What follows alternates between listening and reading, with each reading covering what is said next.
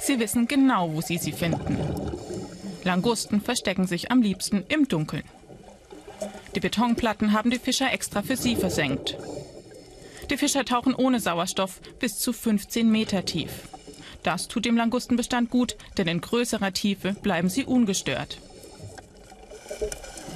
Und weil sie lebend an Bord kommen, kann Fischer Jesus Pereira manchen Tieren sogar ein zweites Leben schenken.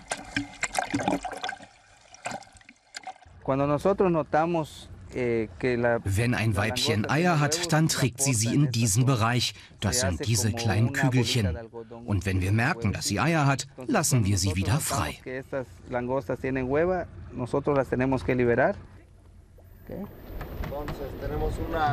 Die Langustenzahl an der mexikanischen Karibik soll gleich bleiben. Jesus Pereira hat deshalb Besuch an Bord. Der Biologe Kim Lee Cooper markiert die Langusten. Denn sie wandern über große Strecken.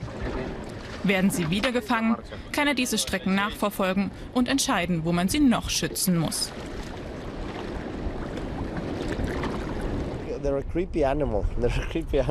Es sind gruselige Tiere. Ich hätte nicht gedacht, dass ich zehn Jahre meines Lebens mit Langusten arbeiten würde. Aber es ist faszinierend, denn sie sind ein wichtiger Teil der Umwelt hier.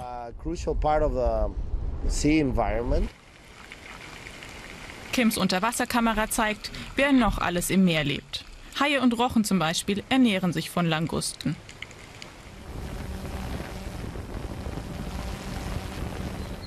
Bei der Fischerkooperative werden die Fischer ihre Ware los. Eine durchschnittliche Languste wiegt ein Kilo. Ganze 12 Euro bekommt Jesus dafür. Ein gutes Einkommen.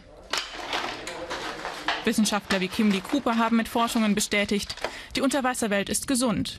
Die Kooperative hat daher ein Nachhaltigkeitssiegel bekommen. Ein toller Erfolg.